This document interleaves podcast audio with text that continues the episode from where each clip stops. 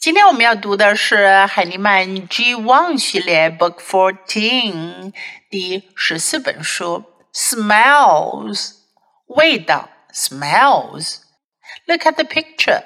What is the girl doing? 这个小女孩在做什么呢？She is smelling the flowers. 她在闻花的味道。Smell 闻味道。 都是这个词。First, listen to the book. Smells. I can smell the flowers. I can smell the pizza. I can smell the soap. I can smell the cookies. I can smell the popcorn. I can smell the bread. I can smell the soup. I can smell the skunk.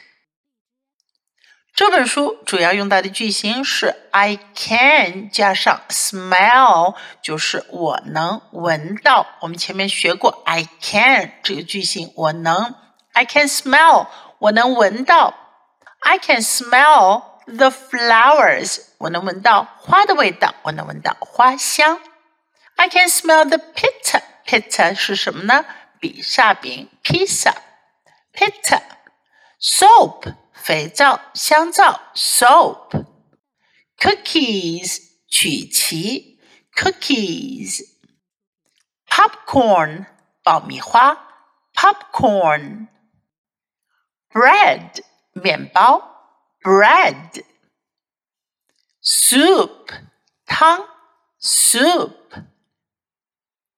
skunk，臭鼬，skunk。小朋友们，Do you like to smell the skunk？你们会喜欢闻到臭鼬的味道吗？Definitely not，肯定不喜欢，对吗？So what do you like to smell？你们喜欢闻到什么样的味道呢？